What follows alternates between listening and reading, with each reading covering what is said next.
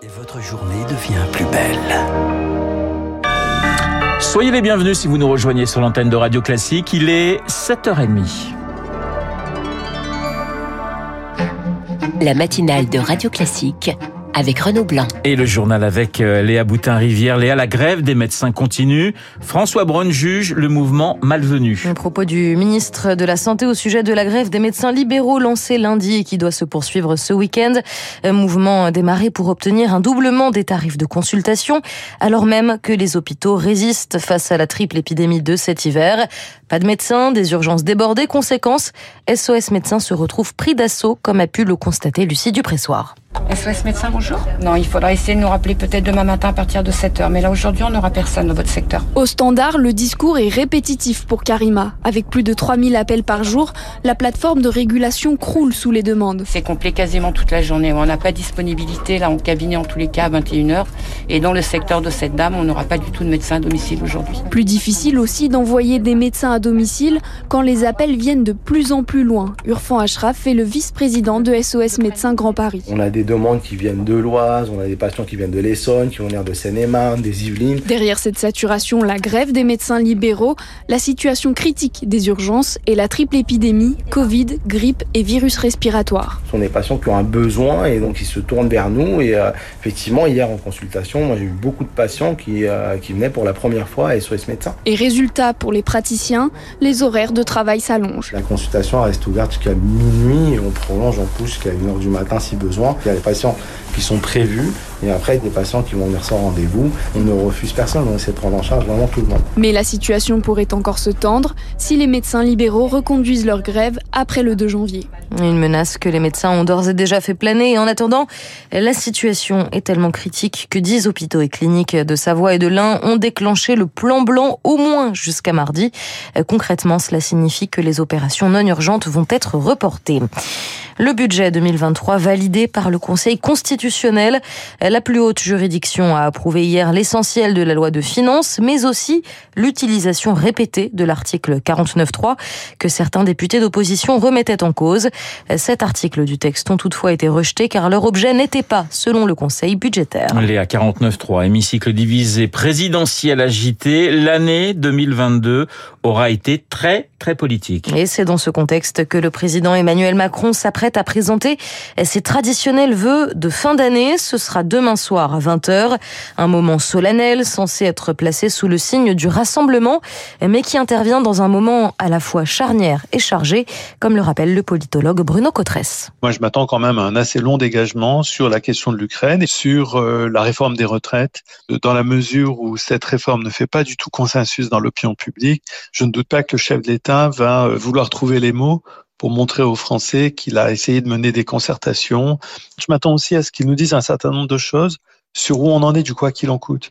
Les Français, beaucoup d'entre eux vont redécouvrir un prix à la pompe quand même assez dissuasif. Donc là, sans aucun doute que le chef de l'État va devoir rassurer les Français, surtout nous expliquer peut-être est-ce que c'est un, un, effort passager ou est-ce qu'il a une vision de plus long terme et qu'en fait il y a une trajectoire, il y a un cap. Propos recueillis par Lauriane Toulmont et vous entendiez Bruno Cotresse parler de la réforme des retraites. Je rappelle que le texte doit être dévoilé le 10 janvier. Vous l'entendiez aussi à partir de dimanche, la ristourne à la pompe, c'est fini. Terminé aussi les timbres rouges pour les lettres prioritaires par la poste. Interdit le démarchage téléphonique par un numéro de téléphone classique. On attend enfin des évolutions au niveau du portefeuille. C'est automatique et cela vise à compenser l'inflation. Le SMIC va être revalorisé avec une hausse de 24 euros par mois. Le salaire minimum sera désormais fixé à 1353 euros net. Les pensions de retraite du régime de base augmentent elles aussi à hauteur de 0,8%. La remise à la pompe de 10 centimes pour tous financée par l'État est remplacée par une aide plus ciblée, une indemnité carburant de 100 euros versée en une fois aux 10 millions de travailleurs les plus précaires qui ont besoin de leur voiture pour aller travailler.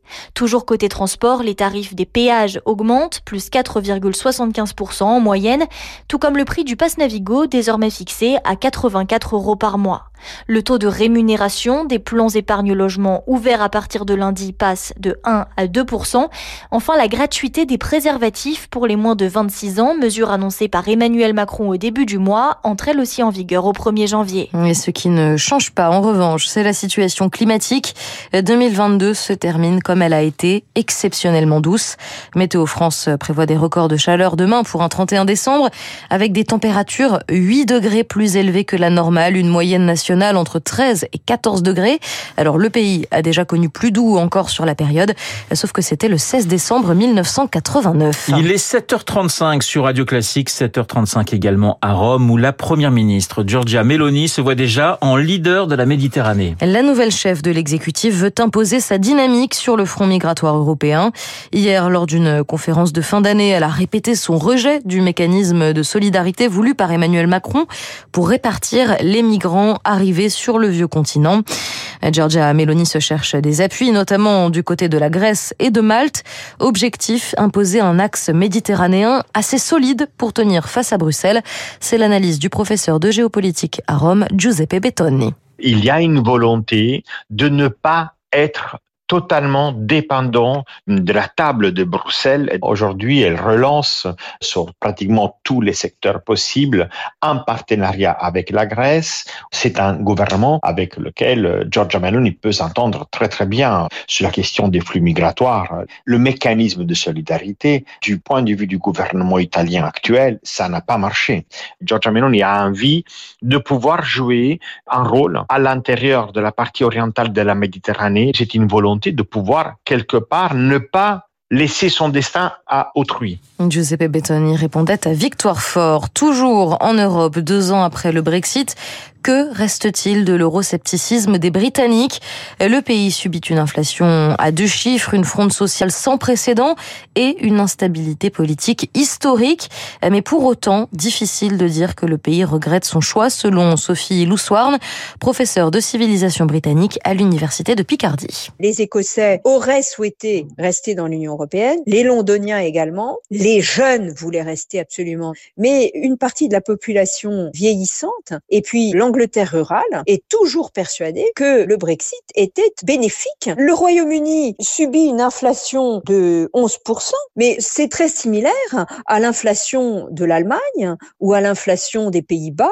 Alors peut-être est-elle plus forte à cause du Brexit, au point que certains hommes politiques parlent de rentrer à nouveau dans l'Union européenne. Mais il faudra attendre sans doute une génération. Un propos recueilli par Julie Drouin. Des félicitations de Joe Biden et de Vladimir Poutine Benjamin Netanyahu a reçu hier plusieurs messages de soutien pour son retour au pouvoir en Israël. Euh, le président ukrainien Volodymyr Zelensky a de son côté souhaité à l'éternel Premier ministre du succès sur la voie de la prospérité. Mais le retour de celui qu'on surnomme Bibi inquiète aussi, car il revient avec à sa suite le gouvernement le plus à droite de l'histoire du pays. Léa, des millions, peut-être des milliards de fans de football en deuil euh, hier soir. Hein. Le roi, le roi est mort. When I was, uh, around, uh, voilà, vous reconnaissez peut-être euh, cette voix, cet accent, la plus grande étoile du football. Pelé s'est éteint hier à 82 ans des suites d'un cancer du côlon, 82 ans dont près de 20 ans de carrière internationale et surtout, surtout, toutes ces paillettes qu'il a mis dans les yeux des fans de football. Vous, le, le premier, Absolument. Renaud adulé à travers le monde et pour cause, c'est peut-être, sûrement, même le meilleur joueur de l'histoire. Le premier, en tout cas, à être aussi performant à tous les niveaux, comme l'explique Régis Dupont, grand reporter à l'équipe. Avant lui, il y a eu des grands joueurs, mais là, pour la première fois, il y a un joueur qui suscite l'admiration de la planète entière. Ça devient une telle vedette que Santos, son club euh, brésilien, dispute presque plus de matchs amicaux que de matchs officiels pour euh, valoriser finalement la marque Pelé. La légende dit que quand Santos jouait un match amical, il y avait une valise de billets pour le club de Santos et une autre valise pour Pelé, quoi. Parce que les gens ne venaient pas voir Santos, les gens venaient voir Pelé. D'ailleurs, c'était un des premiers joueurs qui pouvait pas se déplacer dans la rue normalement. Voilà, c'était une vedette, quoi, une vraie vedette comme peut l'être aujourd'hui Ronaldo, euh, comme peut l'être Messi ou comme peut l'être euh, Mbappé pour euh, parler d'une star plus française. Le grand reporter à l'équipe, Régis Dupont. Et puis un autre décès, Renault, c'est celui de la grande créatrice de mode Vivienne Westwood, qui s'est éteinte hier à 81 ans, l'impératrice du punk. Elle laisse derrière elle un héritage à la fois esthétique et politique. Elle qui avait fait de la mode une tribune pour ses opinions, son engagement pour l'environnement ou la défense de Julian Assange, par exemple. Merci Léa, Léa Boutin-Rivière pour le journal journal de 7h30 que nous retrouverons à 8h. Nous allons dans les spécialistes, eh bien, rendre hommage au roi Pelé avec deux grands journalistes sportifs, Didier Roustan, Nelson Montfort. À tout de suite.